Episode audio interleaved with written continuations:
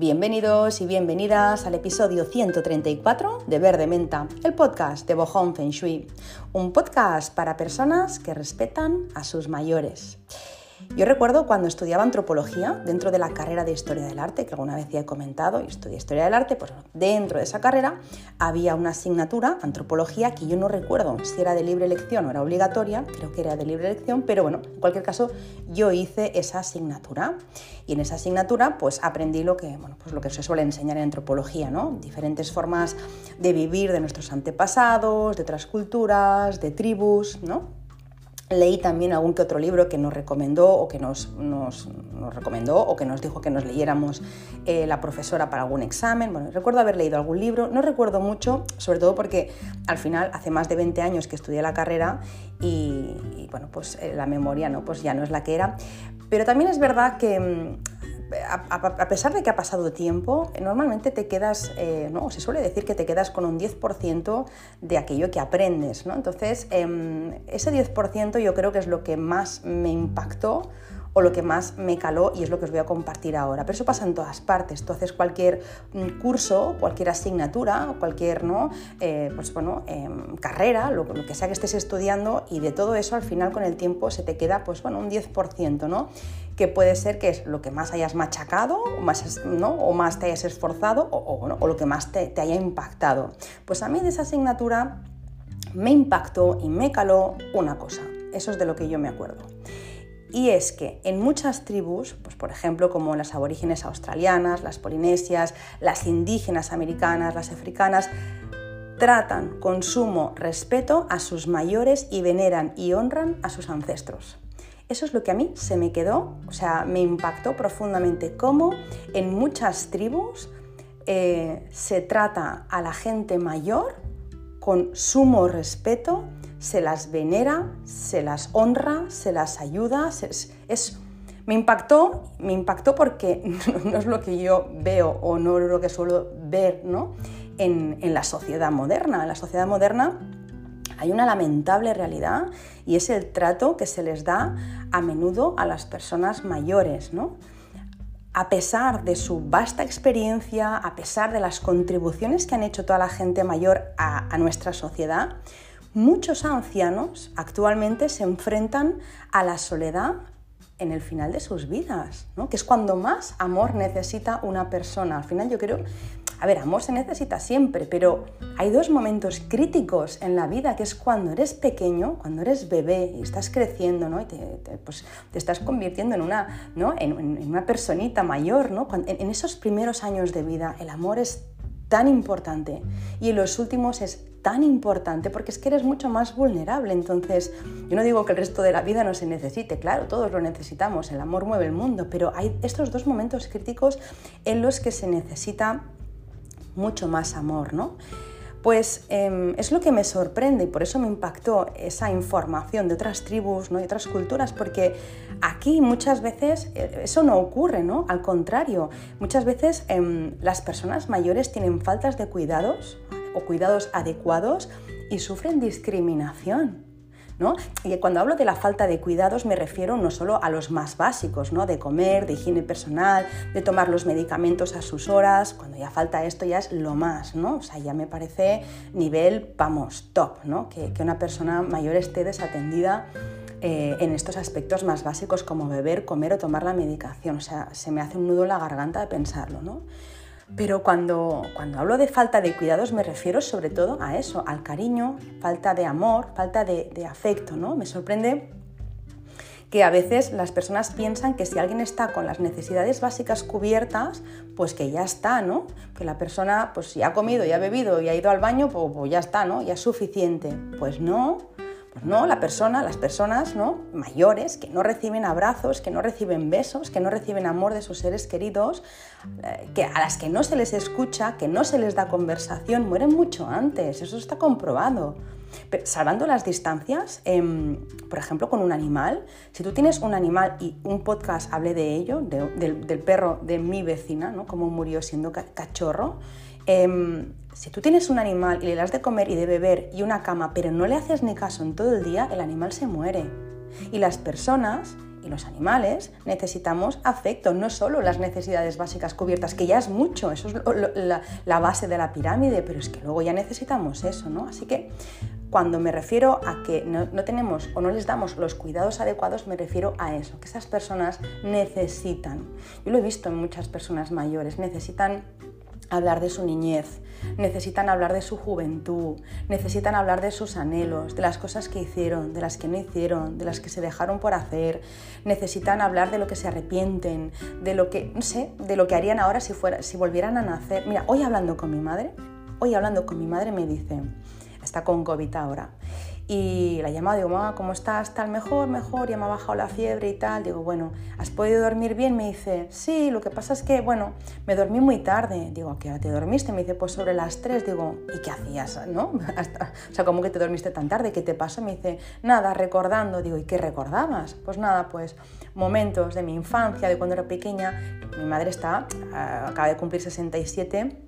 A ver, no es mayor, mayor, pero tampoco es joven. Entonces, tiene muchos recuerdos. Esa persona necesita hablar de eso. Necesita hablar, ¿no? Le digo, le he dicho, pero mamá, ¿te han puesto triste los recuerdos? No, no, no me ponen triste. Vale, vale. Pero da igual, aunque le pongan o no le pongan, ostras, habla de ello, ¿no? ¿Qué quieres contarme? Pues mira, me apetece contarte, ¿no? Cuando era pequeña, que iba los domingos aquí y tal. Eso se necesita, ¿no? Ellos, mi madre y mi padre están jubilados. ¿Qué hacen todo el día? Pues bueno, a ver, podrían hacer muchas cosas, pero necesitan, porque están haciendo, creo, me imagino, yo con su edad creo que estaría en un punto de hacer balance de mi vida, de mirar hacia atrás, he hecho lo que quería, no lo he hecho, me arrepiento de algo, yo creo que tal y como soy es lo que haré y me encantará que alguien me escuche, no solo que alguien me dé de comer, ¿no? Entonces, ahí es donde voy con los cuidados. No quiero entrar en detalle, pero a veces hay personas que se dedican a cuidar a gente mayor y lo hacen como quien se dedica a, vender patatas, con la misma ilusión. Evidentemente hay gente que lo hace de forma vocacional y que cuida de nuestros mayores de forma excepcional. Eh, pero también es verdad que lamentablemente eh, hay personas que no lo hacen así y que se deberían dedicar a otra cosa. Porque cuidar de una persona mayor, cuidar de un anciano, cuidar de un niño, niña, debería ser algo vocacional y debería estar muy bien pagado también, que lamentablemente está mal pagado, aun cuando la residencia se ponen las botas cobrando ¿no? cuotas altísimas, eh, las personas que trabajan en las residencias, la mayoría cobran muy poco. Entonces, bueno, siempre que, eh, ¿no? siempre que hay un problema, don dinero está detrás. ¿no? Don dinero siempre está detrás de todas las atrocidades más grandes de la historia. Siempre hay un problema, tira del hilo y encontrarás dinero. Así que bueno, ¿por qué os digo eso? Porque cuando a mi abuelo lo tuvimos que ingresar, eh, mi abuelo materno, lo tuvimos que ingresar en una residencia porque tenía Alzheimer y ya empezaba a ser peligroso dejarlo eh, solo en casa con, con, mi abuela, porque bueno, pues se, se, asustaba, se pensaba que era un ladrón, no conocía, realmente era una, una agonía para él y para ella, pues bueno, eh, también lo pasaba mal, en alguna ocasión le hizo daño sin, sin querer porque le daba miedo, ¿no? no sabía quién era, no la reconocía. Pues bueno, hubo un momento que muy a nuestro pesar, pues tuvo que pasar a una residencia de día y luego pues ya eh, como iba evolucionando, tuvo que también quedarse a dormir, aunque mi abuela iba todos los días, se pasaba el día en la residencia, pero tenía que estar atendido ¿no? Eh, las 24 horas. Pero antes de llegar a la, residencia definitiva, a la residencia donde ya pasó los últimos días de su vida, pues lo llevamos a otra residencia, ¿no? Una que nos pensábamos que, pues, que sería mucho mejor porque la vendían como algo, bueno, como algo, como si fuera un hotel de lujo parecía, ¿no?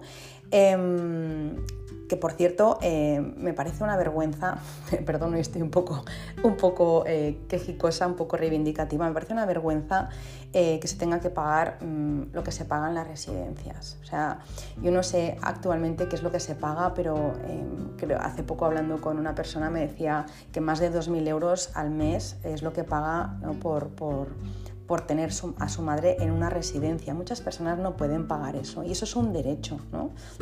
al final llevamos toda la vida pagando impuestos para, ¿no? para luego tener que endeudarte cuando eres mayor para, para, poder pagar un sitio en el que te cuiden. Para mí eso, vamos, para mí es, es un escándalo. Yo creo que todo el dinero que se recauda, pues en vez de invertirlo en financiar tantas autopistas y tantas tonterías, pues casi que lo podríamos Em, ¿no? o se, lo podrían, desde arriba lo podrían eh, pues invertir, lo podrían destinar a, que las personas pudieran tener una vejez eh, pues con dignidad, estar en un sitio bien cuidado, en un sitio con naturaleza, un sitio donde puedan pasar ¿no? pues tiempo agradable pues con, otro, con otras personas, jugando a cartas, haciendo actividades, yoga, tai chi, no sé, haciendo cosas ¿no? que al menos estés bien, ¿no? es que no sé, es lo mínimo, pero bueno. La cuestión, que mi abuelo eh, fue a una residencia en la que creo que por aquel entonces estábamos pagando 1.600 euros, eso hace unos 20 años o más, así que yo creo que, bueno, no sé, pues ahora valdrá eso, 2.000 y pico, 3.000, no lo sé lo que vale, pero, pero bueno, mucho dinero, ¿no? Al final eso es más que un sueldo.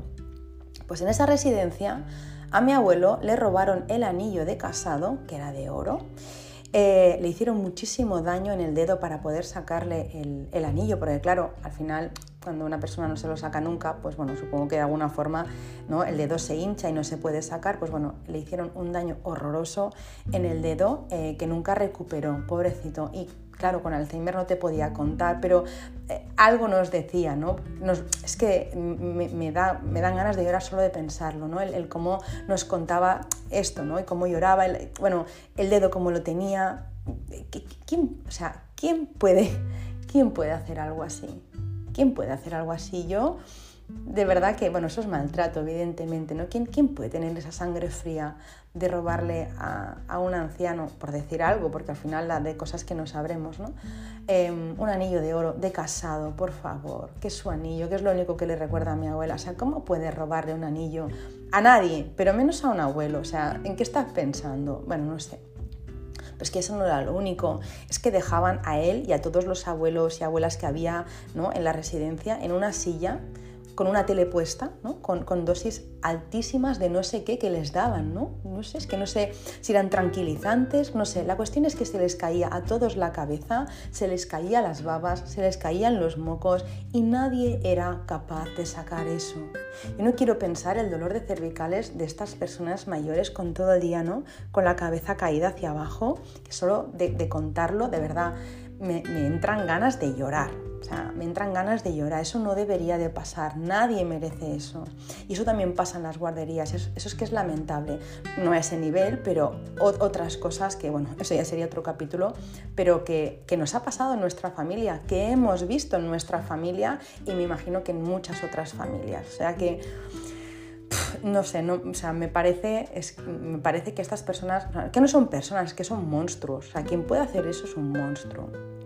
Me parece aún más triste eh, todo esto porque la persona no puede defenderse. O sea, al final em, me molesta tanto el abuso en las personas y en los animales eh, porque no se pueden defender. Seguro que esto, por ejemplo, que os cuento de mi abuelo y de tantos otros, eh, no se lo hacen a una persona que está en su sano juicio, porque esas personas les denunciaría, se les caería el pelo, pero claro, como los abuelos no hablan, como los niños tampoco, como los animales no dicen nada, pues así estamos. Entonces, no sé, yo me pongo en, el lugar de estas personas que aunque no puedan expresarse, sí que pueden sentir, y también en el lugar de esas familias que tienen ¿no? abuelos en residencias que están así, o a niños en guarderías que les han pasado cosas, y me parece dolorosísimo. Recuerdo también, hablando de, del maltrato a las personas mayores, cuando mi otro abuelo, eh, mi abuelo paterno, le engañaron con las preferentes. Yo no sé si os acordáis de esa estafa de la banca de hace unos años que colocó a unos 700.000 clientes un producto que ellos pensaban, o sea, que el cliente, el banco no pensaba, el cliente pensaba que era renta fija, lo vendían como, como tal, pero era renta variable. Básicamente los bancos em, lo que hicieron es actuar con todas las personas, evidentemente jugaron con las que menos entendían, ¿no? Pues actuaron em, sin ningún tipo de transparencia y engañaron a un montón de personas para que compraran estas preferentes y luego cuando estalló la crisis financiera en 2008, estas personas perdieron todos sus ahorros o gran parte de sus ahorros. Mis abuelos paternos lo perdieron todo todo. O sea, ¿cómo se puede ser tan mala persona, por no decir otra palabrota, em, de engañar a alguien y más siendo mayor? ¿Tú cómo puedes engañar, no? A una persona mayor y le dices que su dinero está seguro aquí, pero ¿cómo se puede ser tan... Mm, ¿cómo se puede? O sea, que tú le digas a un broker o a un director, o a un director financiero, oye, mira, tío, tengo estas acciones, ¿vale? O sea, que tú hables de tú a tú, de igual a igual, mira, tío, tengo estas acciones, ¿no? Hay un riesgo que te mueres, pero mira, también puedes ganar una pasta, lo quieres. Y el tío, con el conocimiento, sabiendo lo que sabe, pues te puede decir, pues mira, sí, me la juego o mira, pues no me la juego.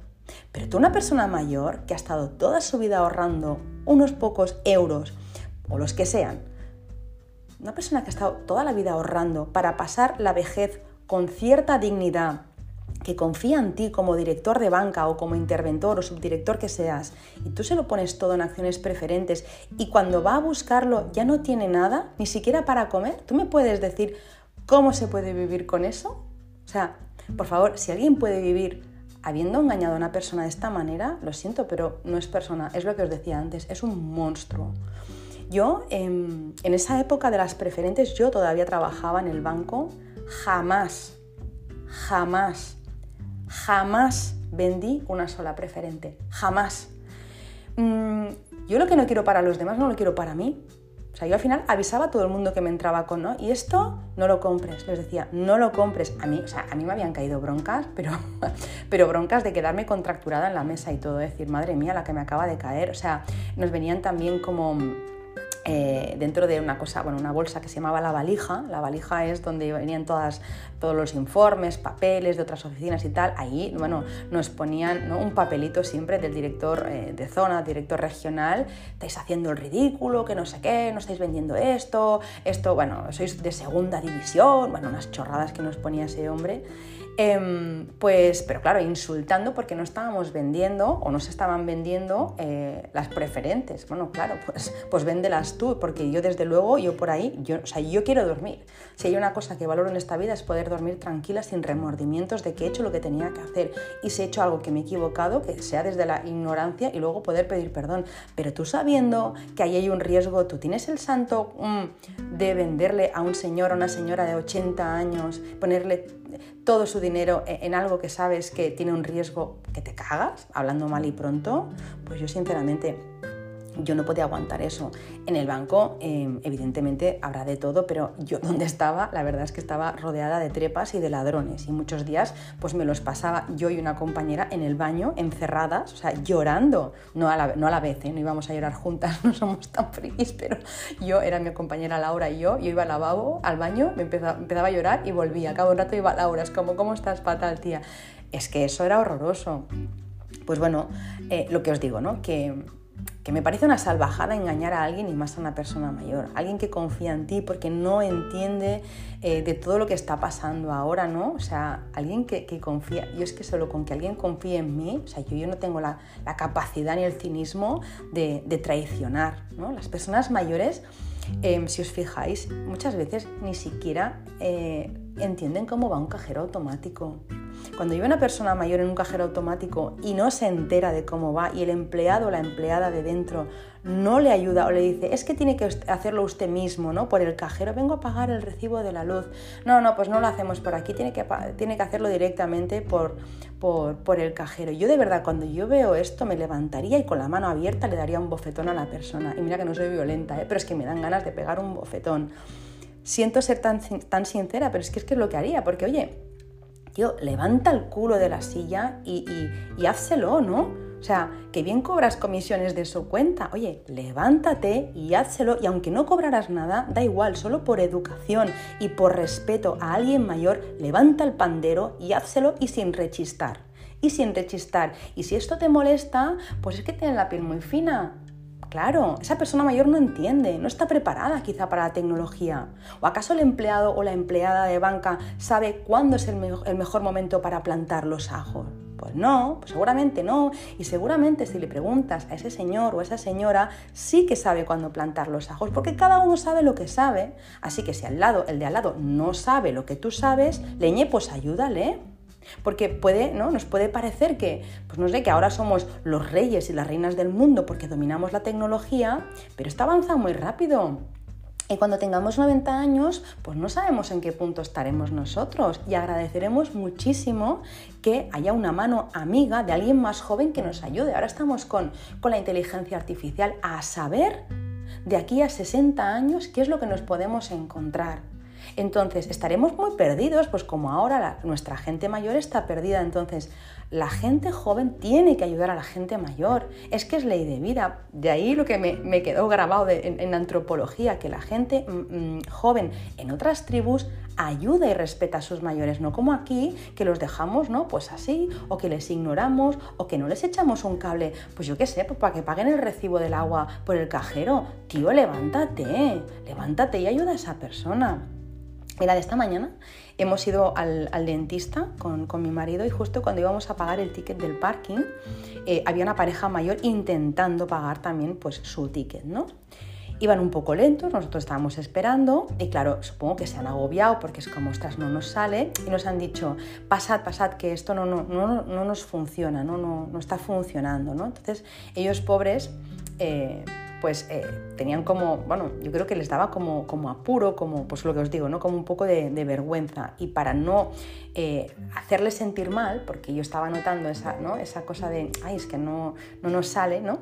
Pues les he dicho, oye, ¿No pensáis que cada vez hacen las cosas más difíciles? Es como, por ejemplo, les he dicho, los grifos de los baños públicos, ¿no? Vas a un restaurante o a un bar y, y les decía, ¿no? Pues es que uno ya no sabe por dónde se tiene que, dar al agua, ¿no? A veces es, yo me he visto, de verdad os lo digo, ¿eh? yo me he visto en restaurantes de decir, ¿por dónde sale el agua? Porque a veces hay como, como una palanca o un pedal. Hay veces, ¿no? Pues que tienes que dar, poner la mano, es como táctil por debajo del grifo. A veces hay un botón que no ves, a veces tienes que tirar de un gancho. Es como, pero por el amor de Dios, ¿por qué no se pone un grifo normal? Que yo a veces me veo en los restaurantes haciendo aspavientos para arriba y para abajo. Pues les les he dicho esto, ¿no? Que que, cada vez lo hacen todo más difícil, más, ¿no? Todo mucho más sofisticado, pero es como, pero que, que no entiendo cómo funciona eso. Entonces se han puesto a reír y se han relajado, yo creo, ¿no? Y me han dicho, sí, sí, tienes razón. Entonces, un poco yo lo que quería transmitirles es que es normal que no supieran cómo funciona la máquina para pagar el ticket del parking, porque a todos nos pasa, ¿no? A veces va con un código, a veces va introduces la tarjeta, a veces pones la matrícula. Yo misma tengo 44 años y a veces me hago un lío. Pues alguien con 70, ¿por qué no? ¿No? ¿Por qué debería saber hacerlo? Pues lo entiendo. Entonces, eh, a todos nos pasa y si no nos pasa, hacemos como que sí para que la persona no se sienta mal. Yo no quería que se sintieran inútiles, que es como muchas veces hacemos sentir a las personas mayores con tanta tecnología. Y me parece bien, ojo, me parece bien que haya tecnología, pero por favor ayudemos a la gente mayor que no tiene por qué saberlo. Em, ellos quizá llevan, pues no, quizá no, ellos llevan otro programa en su cabeza, ellos han tenido que vivir muchos cambios, o sea, estamos hablando de personas que lo mismo no existía ni la tele cuando nacieron, entonces, eh, ¿por qué deberían, no? ¿Por, qué debería, o sea, su software, ¿no? Su, eh, su programa quizá no está preparado para todos estos cambios que han vivido. Ellos quizás son supervivientes de otras situaciones muy dramáticas muchas veces, de guerras, de hambre, y aquí están, entonces, ¿quiénes somos nosotros para hacer sentir mal a estas personas? que son héroes. La marginación y la invisibilidad social que sufren las personas mayores tiene que acabar. Se necesita un cambio cultural que promueva el respeto y la empatía hacia nuestros mayores como hacen en otras culturas. Hay que valorar sus historias, su sabiduría. Es que es esencial para construir una sociedad mucho más justa y solidaria. Yo creo que es hora ya de reconocer eh, la importancia de esas personas ¿no? que nos preceden y son personas que han allanado el camino antes que nosotros y eh, tenemos de verdad que garantizarles un trato digno como el que queremos nosotros cuando lleguemos a su edad. Así que nada, ahí lo dejo. Gracias por estar aquí. Una semana más, un episodio más. Deseo que estéis bien, vosotros, vosotras, vuestras familias y vuestros seres queridos hoy y en los próximos episodios, uno o dos episodios más, yo creo que voy a hacer, os quiero contar algunos casos reales de estudios que he hecho. He perdido ya la cuenta de los que he hecho, pero son cientos ya, así que eh, os quiero compartir algunos de esos casos para que veáis un poco pues, eh, qué es lo, cuál es la información que se extrae de un estudio Feng Shui y cuáles eh, son las soluciones que se les da, bueno, un poco para que veáis la parte más eh, la parte interna del estudio de Feng Shui, ¿no? ¿Qué, es, qué implica, qué hace, qué se puede ver y cómo se puede solucionar. ¿no? la verdad es que estoy feliz em, de, poder hacerlo, o sea, de, poder dedicarme a lo que me dedico y de poder haber em, hecho tantos estudios porque, eh, bueno, me alegra profundamente saber el cómo las personas después de un estudio, cuando lo aplican, pues mejoran sus, sus, vidas sustancialmente. Así que bueno, lo que os digo, que quiero compartir algunos casos y lo haré, pues eso, en un par de episodios, uno, dos, tres, no sé cuántos más, pero em, ya sabéis que lo di a la sin hueso que, que da gusto, así que no sé, lo que me ocupe, ¿vale? Pero ya me conocéis también un poco y no puedo explicaros esos casos, no puedo entrar en detalle en esos casos si no empiezo por el principio. No me gusta en general, ni en los podcasts, ni en la academia online, dar nada por sabido. Así que para poder explicar esto, eh, lo que yo veo en los estudios de Feng Shui, me tengo que remontar al origen del Feng Shui, porque si no, no se entiende cómo yo puedo, yo, cualquier consultor o maestro de Feng Shui, puede sacar tal información. Decir, vale, ¿cómo sabes que esta persona le dolía, eh, ¿no? tenía pítidos en el oído? ¿Cómo sabes que esa persona tenía esguinces? ¿Dónde lo dice eso? o sea, que es magia, no, es Feng Shui. ¿Y de dónde sale eso? Pues es lo que os voy a contar. ¿De dónde sale eso? Así que em, si es tu primer contacto con el Feng Shui, pues eh, te va a sonar todo nuevo y si no, pues ya te sabes esta historia, puedes pasar un poco hacia adelante. Así que nada, el origen del Feng Shui. Pues bueno, el origen está en el Tao y eh, eso se explica en la obra de Tao Te King de Lao Tse. Esta filosofía em, del taoísmo intenta explicar el universo y el orden cosmológico no a través de las formas, ¿no? como lo hace el mundo occidental, sino al revés. Se basa en lo invisible para explicar lo visible. el Feng Shui es metafísica, aún no es física, es metafísica basada en el Tao y esta metafísica em, podríamos decir, se podría traducir, metafísica se podría traducir como más allá de la naturaleza, es lo que, lo que hay más allá de lo que vemos, más allá de las formas. La metafísica, eh, que es Feng Shui, em, estudia, lo que hace es estudiar los principios fundamentales de la vida, de la existencia. La metafísica no es ciencia, no es algo que tú puedas estudiar en un laboratorio porque no es algo empírico al menos al principio. Luego ya sí que puedes comprobarlo tú en tu casa como no hay unos resultados, pero de entrada no es algo empírico, es algo que es incorpóreo, que es inmaterial, es algo que está oculto, que se haya oculto detrás de todo lo que vemos la metafísica. Entonces, lo que ocurre es que eh, aunque un principio no sea algo cuantificable, algo medible o algo palpable, los resultados que se derivan de eso sí que lo son, que es lo que os digo, ¿no? El que no veamos o no tengamos conocimiento de la metafísica, del orden que hay detrás de todo, de cada rincón de nuestra casa, no nos libra de sentir y de vivir sus efectos porque ese orden interno que no vemos es lo que se refleja en lo externo, ¿no? En ese orden, eh, podríamos decir, universal, ¿no? En, ese orden hay unas leyes universales y lo que ocurre cuando no se conocen unas reglas de, de un juego eh, cuando se desconocen las normas, por ejemplo, pues eso, ¿no? De una empresa, o cuando se ignoran o se incumplen las leyes, ¿no? O las normas de circulación, por ejemplo, em, pues cuando tú incumples todo eso, esas leyes, esas normas, ese orden que tú no conoces, ¿no? Si tú desconoces eso, ¿qué ocurre? Pues que las posibilidades de perder o de pagar un alto precio aumentan. Al final, si yo no sé que por esta vía puedo ir, eh, tengo que ir a 50 kilómetros por hora y me pongo a 80, si yo no conozco esa norma, si yo no conozco esa ley, voy a pagar una multa. Si yo no, no conozco, pues no sé, a nivel de impuestos, que eso se tiene que declarar, bueno, pues mm, lo que se suele decir, ¿no? La ignorancia no te exime del cumplimiento de la ley, pues vas a tener, o del cumplimiento del pago, que tú no sepas que se tenía que declarar, no significa que te vayas a librar, tú vas a pagar por ello, ¿no?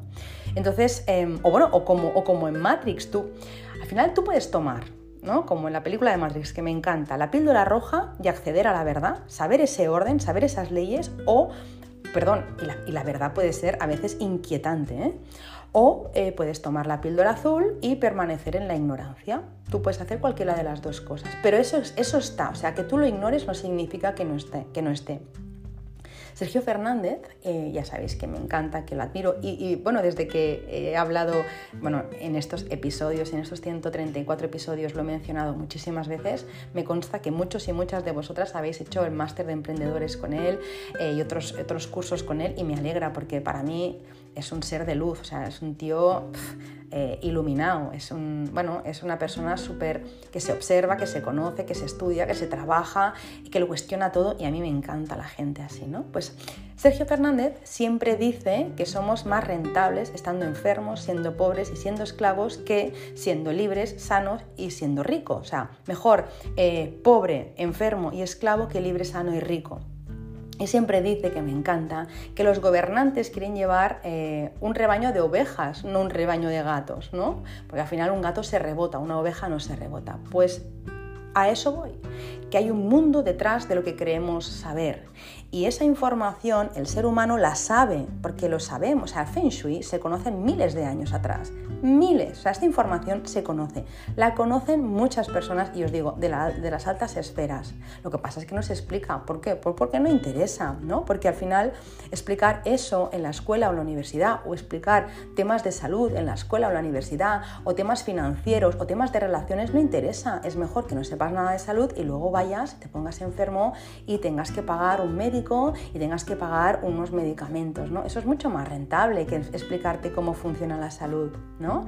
Eh, tema financiero igual, es mejor que no tengas ni idea y que, ¿no? Pues que vayas pidiendo dinero, subvenciones o que, ¿no? Es mejor eso que enseñarte a ti o a mí a ganar dinero y a ganar mucho dinero. Eso es mucho mejor porque así siempre estás pillado. Por el miedo se pilla todo el mundo. Entonces, lo que os quiero decir con esto es que eh, lo que vivimos a nivel de salud, a nivel financiero, a nivel de relaciones, todo lo que vivimos en cualquier, en cualquier área de nuestra vida se ha creado en un plano no físico.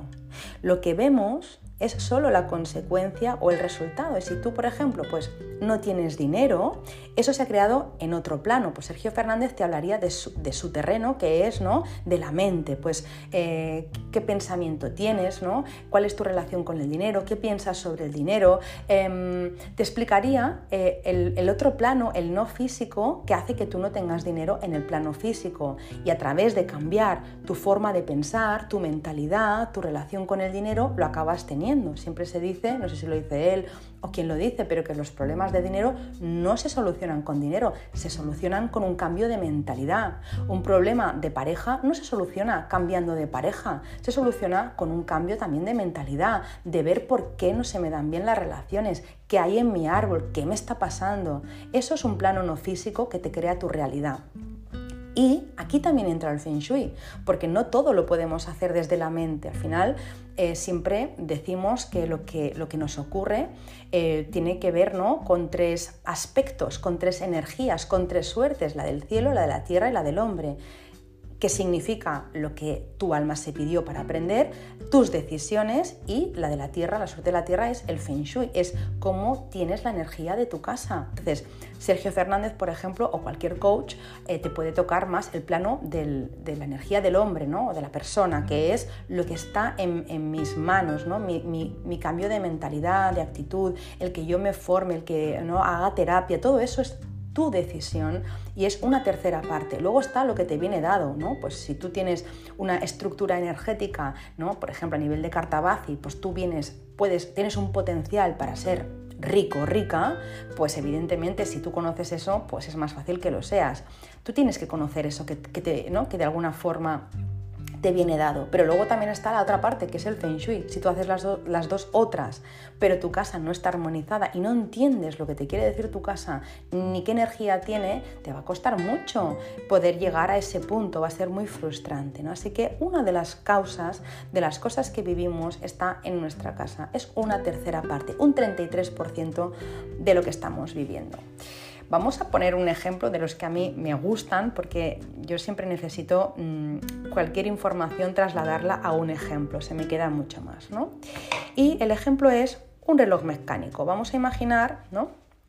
Vamos a, visualizar un reloj mecánico. Nosotros y nosotras em, vemos en ese reloj cómo se mueven las agujas, ¿no? Vemos cómo cambia la fecha en nuestro reloj, vemos cómo cambia la hora, también otros relojes pues marcan el tiempo que hace, todo eso es lo visible, eso es lo que cualquier persona puede ver.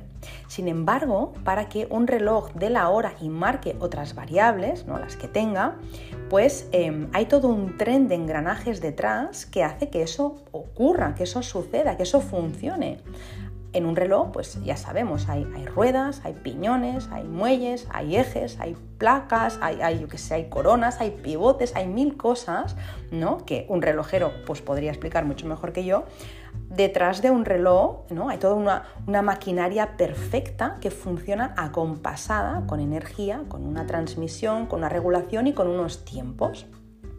Entonces, el reloj eh, realmente, eh, ¿qué es? ¿Lo que se ve o lo que no se ve?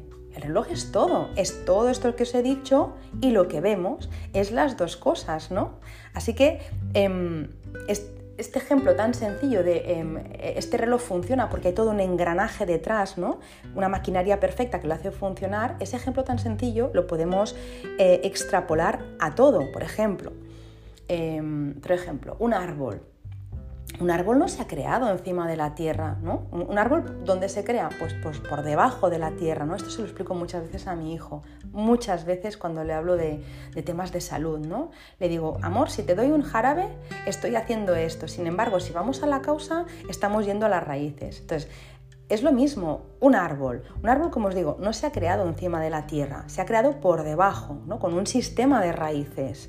Em, es ahí donde tenemos que ir a, buscar la causa. Si solo me ocupo ¿no? de, podar las hojas, pero no abono, eh, ni, curo las raíces, ni, las, ni, riego, si no hago nada con esas raíces, es cuestión de tiempo que las ramas, que las hojas, que los frutos empiecen a deteriorarse. Hay que ir a la raíz. Y la raíz justamente es invisible, igual que la maquinaria del reloj, igual que las cosas que nos pasan. Son, o sea, la causa de las cosas que nos pasan son invisibles. Un iceberg es lo mismo, ¿no? Es, eh, vemos la punta, sino que se lo digan al Titanic, ¿no? Vemos la punta, pero no vemos lo que hay por debajo. Una enfermedad en una persona no es lo que se ve, es lo que hay debajo, una emoción o una memoria que ha creado esa enfermedad. Eh, una mancha, por ejemplo, de humedad en una pared no se ha creado sola, no es la mancha lo que tienes que atacar, no tienes que pintar la mancha y ya está, porque es cuestión de tiempo que vuelva a salir. Lo que tienes que hacer cuando hay una mancha de humedad en una pared es, ¿no? Pues ir a la estructura interna de, de las paredes y sanar eso. Otro ejemplo, una piel flácida. Tú puedes poner una hidratante en una piel flácida, pero realmente ¿dónde está el problema? Debajo, no está en la epidermis, está en la dermis el problema. Ahí pues falta algo, yo qué sé, colágeno, elastina, lo que sea, y tú ves la arruga, que es ya ¿no? la consecuencia de que tu piel por dentro no está sana. Y así con todo, así con todo. Todo lo que vemos en el plano físico se ha creado en un plano de lo no físico. Y en la metafísica china eh, hacemos lo mismo, es eso. La metafísica lo que hace es estudiar ese orden que no conocemos, esas leyes, todo lo que hay detrás, para poder aplicarlo a nuestra vida. Pero nuestra vida evidentemente tiene muchas facetas, ¿no? así que hay muchas técnicas eh, pues que, que aplican la metafísica china como base. Por ejemplo, la medicina tradicional china, para estudiar el cuerpo humano, aplica la metafísica china. Eh, nace de lo mismo, del taoísmo, lo mismo. Feng Shui también, para las construcciones. Para el cuerpo, medicina tradicional china. Para construcciones, Feng Shui. Para estudiar aquello que viene innato ¿no? con la persona, el temperamento, las cualidades, demás. Bazi, que también es metafísica china. Em, hay mucho más.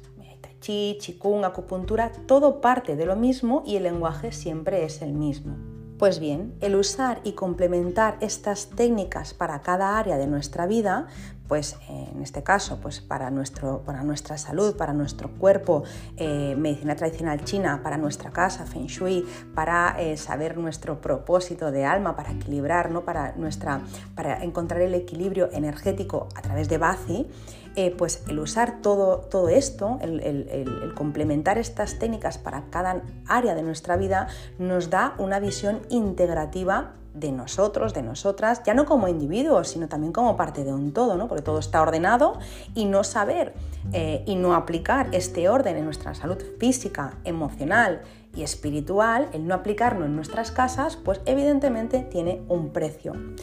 Por supuesto que hay muchas más técnicas, no significa que las que nacen de la metafísica china sean las mejores ni las únicas. Al final, mientras entendamos que hay algo que hace eh, o algo que mueve el mundo con un orden divino, da igual el nombre que le pongamos y el cómo lleguemos a esa información. Al final, Da igual si llegamos a tener respuestas con un péndulo, con una baraja de tarot, con el I Ching o hablando con tus guías. Da igual si nos conocemos a través de la numerología, del diseño humano o de la astrología. Eh, da igual, pues no sé, que conozcamos el origen de la enfermedad a través de la biodescodificación, de la bioneuroemoción, que hagamos constelaciones o el árbol transgeneracional. Da igual eh, cómo recuperemos nuestra energía, si es con homeopatía, con flores de Bach o con aceites esenciales. Da igual cómo lleguemos a conectar con nuestra parte más sabia, si es a través del yoga, de la meditación o con un baño de bosque. Da igual, el tema es entender que lo que vemos, que lo que nos pasa, que lo que vivimos no es porque sí. Y tampoco es casualidad lo que vivimos como sociedad, como humanidad, ni tampoco lo que vive el planeta. Hay siempre un orden que se esconde detrás, una inteligencia, podríamos decir, superior, que es la que mueve todo esto, ¿vale? O sea, es que eh, es absurdo no, pensar otra cosa porque al final, si no, mm, imaginaros, si no hubiera un orden, pues habría días que no saldría el sol, habría días que no veríamos la luna, no habrían estaciones, porque bueno, pues el universo, el planeta, ¿no? seguiría el orden que le diera la gana. Hoy salgo, hoy no salgo. Pues ese mismo orden aplica a todo, evidentemente. Lo que pasa es que bueno, em, lo del cielo no lo cuestionamos y lo de la tierra sí, pues no, estamos, estamos profundamente conectados y unidos. Solo faltaría que nosotros y nosotras estuviéramos aquí, ¿no? Y fuéramos independientes de todo lo que nos, ¿no? De todo lo que, lo que nos rodea. Pues evidentemente esto es un poco, ¿no? Eh, un poco como os diría yo, eh, sobraete, ¿no? Un poco decir, bueno, ¿qué pasa? Que aquí todo está conectado y nosotros no, ¿no? Nosotros a nuestro aire. Pues no.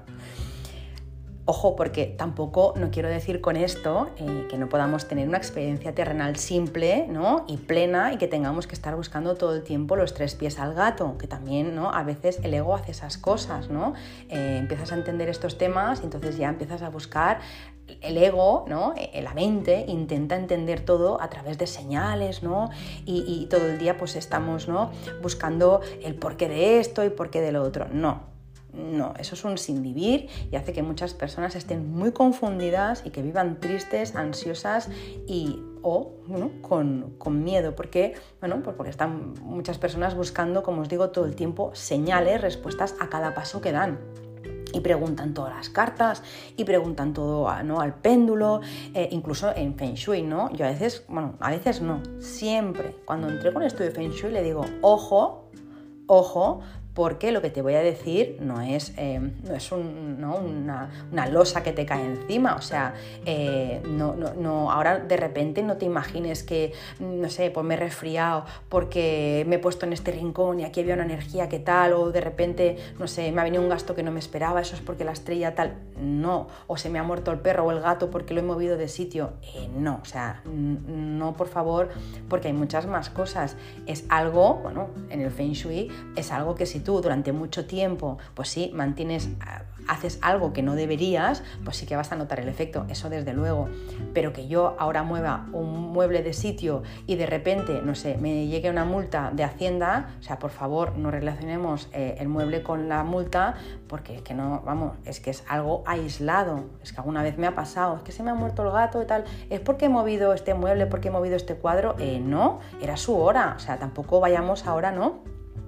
A, buscarlo, a, buscar pues eso, ¿no? Eh, el detalle del detalle. ¿no? A veces em, cuando nos polarizamos tanto y vivimos todo eh, el día pues, en este otro plano de lo invisible, nos perdemos de, ¿no? Eh, perdemos de vista la vida. Es que tanto si estás solo en lo material como si estás solo en lo inmaterial, eh, aquí no hay un balance, aquí hay un desbalance, ¿no? Hay un desequilibrio. Si todo el día estoy super flower power, me estoy perdiendo la vida. Y si todo el día estoy apegada al suelo, pues me estoy perdiendo otro plano. Entonces, no, al final hay un equilibrio. Por ejemplo, Vamos a imaginar, eh, si yo a mí, a mí hoy me duele el estómago, pues porque he comido más de la cuenta, yo no le busco una razón espiritual Pues no, pues si me he puesto las botas, pues bueno, pues me he puesto las botas, ya sé que me he pasado y ya está. Mi libre albedrío ha decidido comer y el dolor ya sé por qué es, porque me he pasado. Chimpón, para mí es fin de la película, no voy a buscar nada más. Ahora bien, si cada día me duele cuando como, Oye, pues aquí sí, lo voy a mirar todo. Por supuesto, empezaré por lo más bajo, pues por mi alimentación, estoy comiendo bien, no estoy comiendo bien, tengo alguna intolerancia, tengo alguna alergia, tengo SIBO, tengo disbiosis, tengo mal la microbiota, ¿qué me está pasando a nivel de alimentación?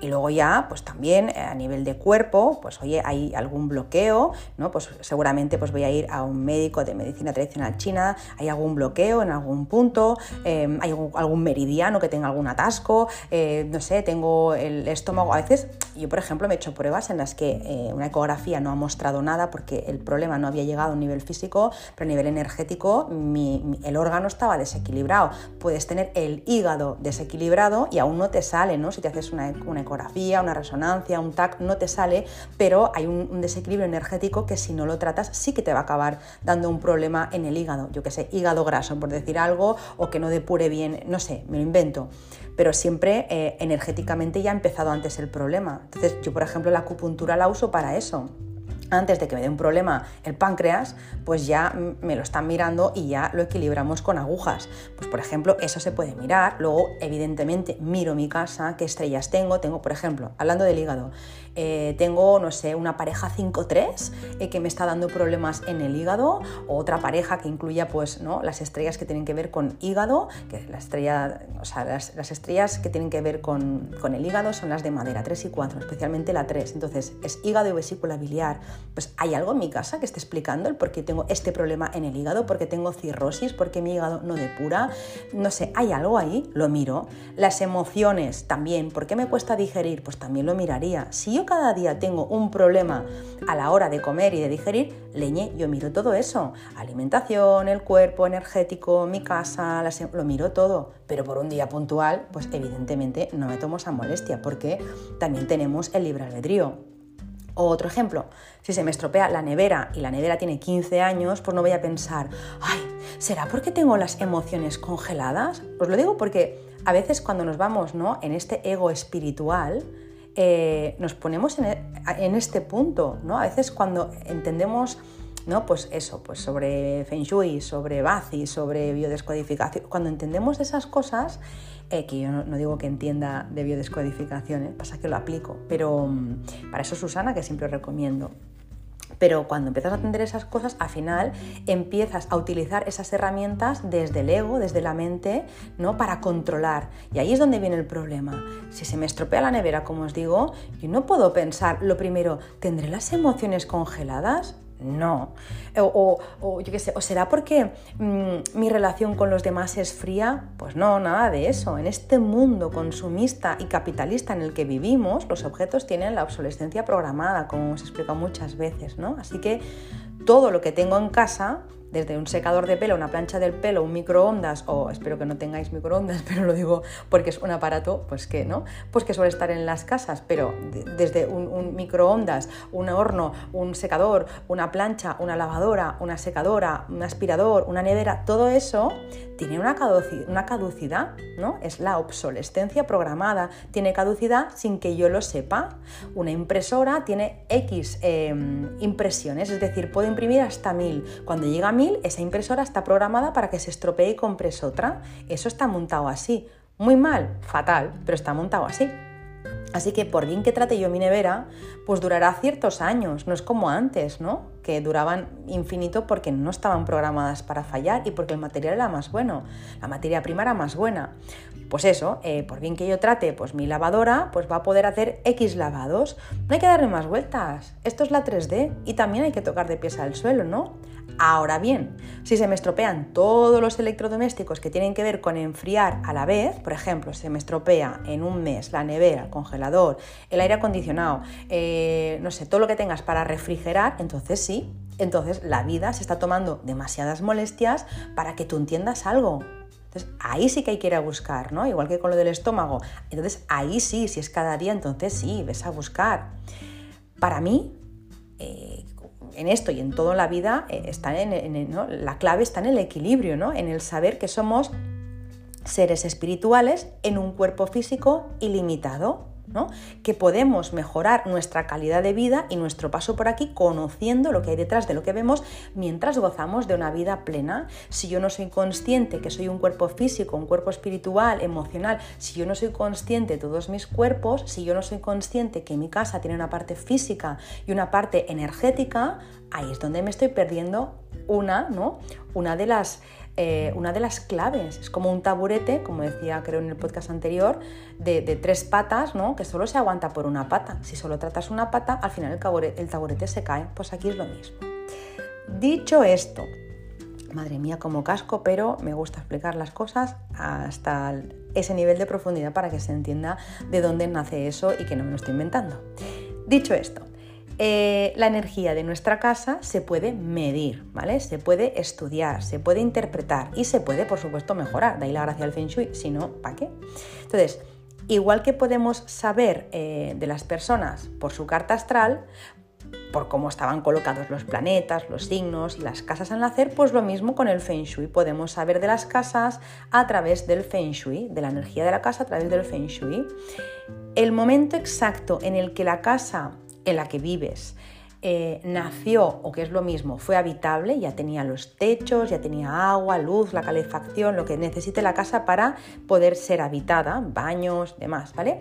En el momento en que la casa es habitable, que no el momento en el que tú vas a vivir, en el momento en que la casa es habitable, que no en el momento en el que te dan la cédula de habitabilidad, no, en el momento en que la casa es habitable, que no en el momento en el que firmas la escritura, la hipoteca, no, en el momento que esa casa nace, con o sin gente viviendo en ella.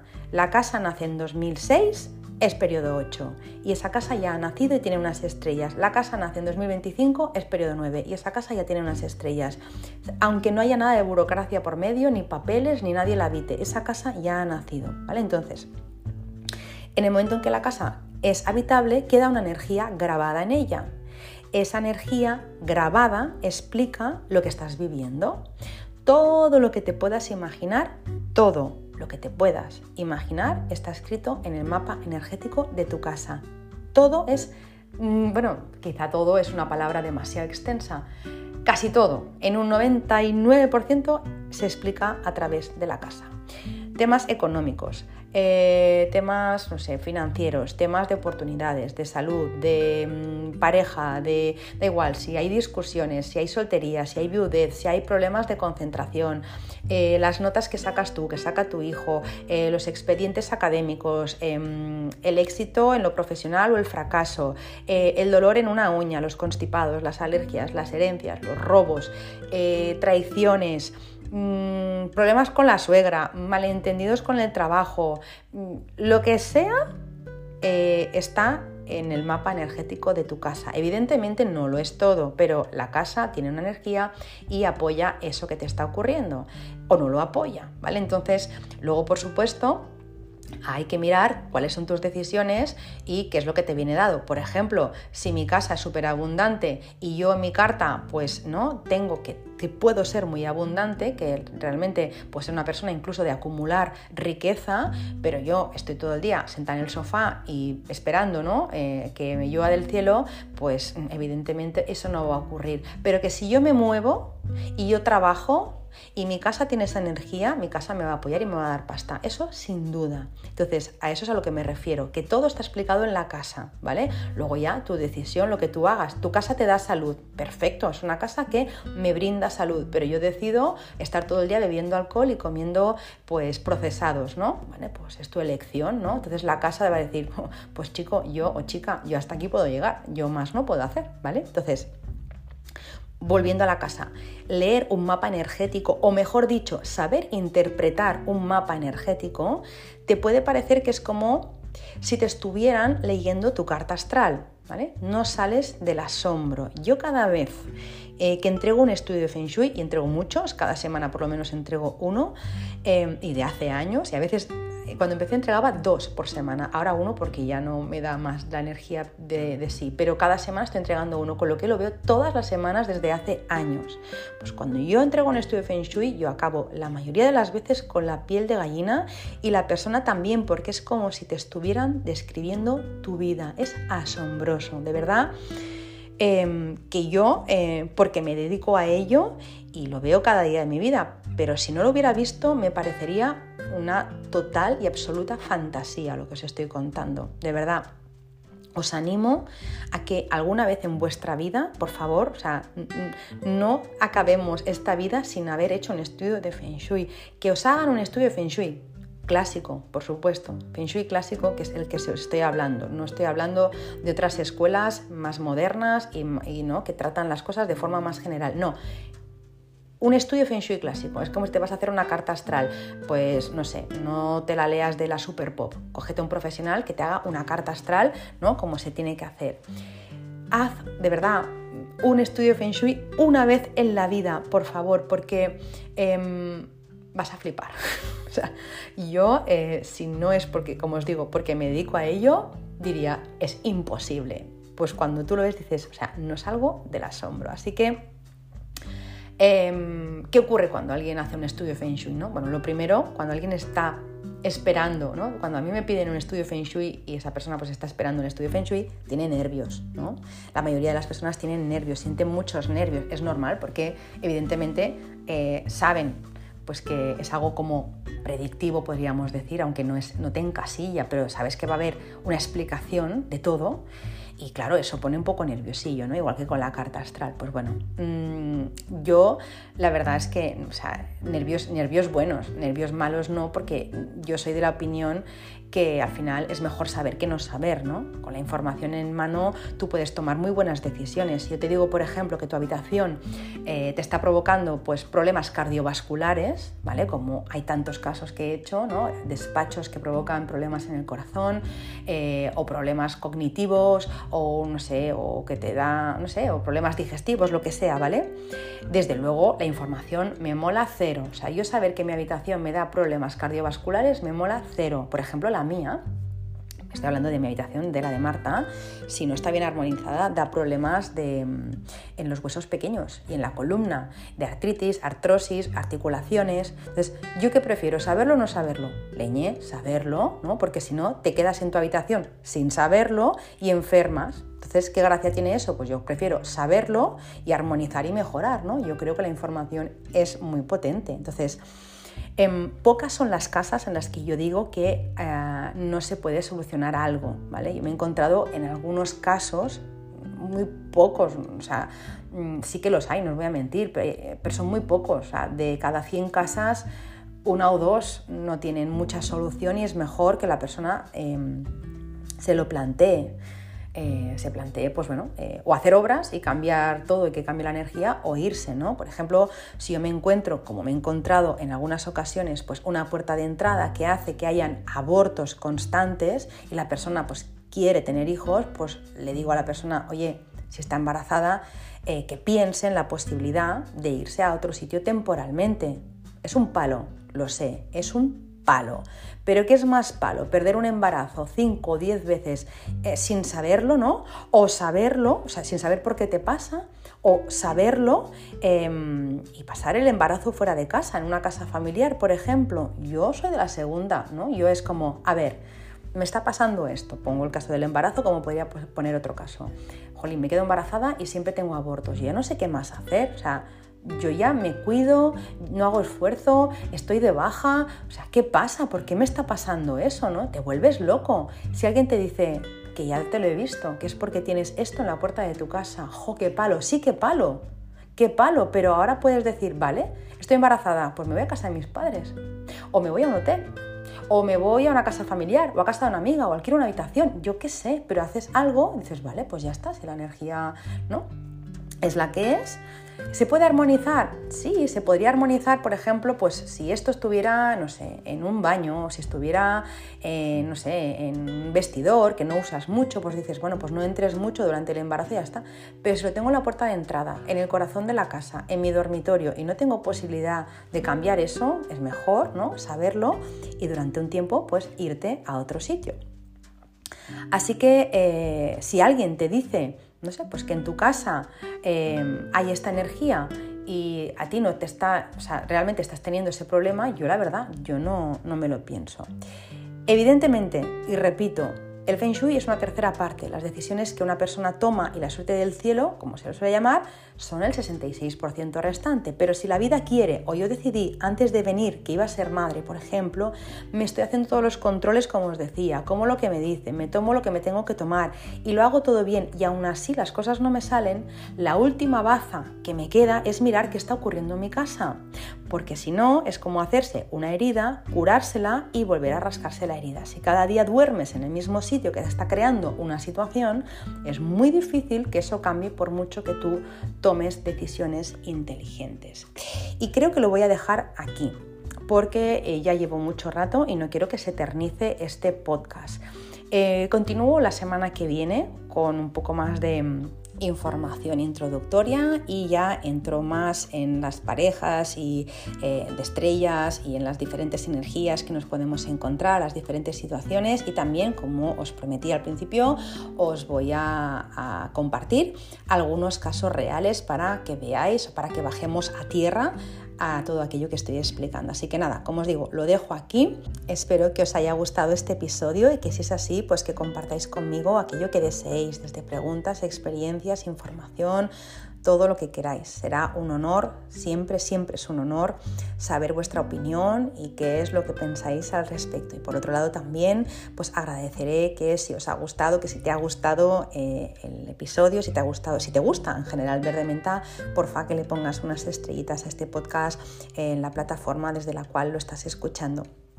Por supuesto, agradeceré muchísimo que compartáis este episodio y todos los que queráis en redes sociales o con las personas que creáis que les puede venir bien, que les puede gustar, porque eh, compartiendo mi trabajo ayudáis, ayudamos a otras personas y también me ayudáis a mí. Recordaros que tenéis a vuestra disposición mi página web www.bojón.es, donde podéis consultar todos los servicios que hay disponibles y también podéis entrar en la academia online, donde podéis hacer un curso de Feng Shui súper completo. Os diría que es de los más completos que existen actualmente, en la actualidad. Así que yo eh, os animo que si os gusta el Feng Shui y la metafísica china, entréis, porque ahí vais a encontrar Feng Shui, Bazi, medicina tradicional china, eh, minerales, limpiezas energéticas. Principalmente el plato estrella, los platos estrellas de la academia es Feng Shui, donde vais a encontrar casi 200 clases, y luego Bazi también, que estamos ahora en ello. Estamos también introduciendo ahora periodo 9, pero veréis que hay colaboradoras, profesoras expertas en diferentes materias que también están en la academia, como os digo, sobre, pues hablando sobre minerales, sobre limpiezas energéticas, medicina tradicional china, interiorismo, eh, neuroarquitectura. Bueno, eh, hay mucha, mucha información muy, muy valiosa en esa academia, así que os animo a que entréis. Son 15 euros al mes, es una membresía como Spotify o como Netflix, pero realmente cuando entras en la academia hay un antes y un después en, en la vida, porque accedes a esa información que nadie eh, nos había explicado, o bueno, ahora sí, porque estamos mucho más enchufados ¿no? a la wifi divina, pero esa información que en el cole al menos no nos habían explicado. Nada, me despido hasta la semana que viene. Em, como siempre, si me estás escuchando por la mañana, deseo que tengas un gran día. Si me estás escuchando por la tarde, que tengas una feliz tarde. Y si lo estás haciendo por la noche, que tengas una feliz noche, unos dulces sueños, que descanses y tengas un sueño reparador. Eh, te mando, os mando un abrazo bien fuerte y nos escuchamos la semana que viene. ¡Feliz semana!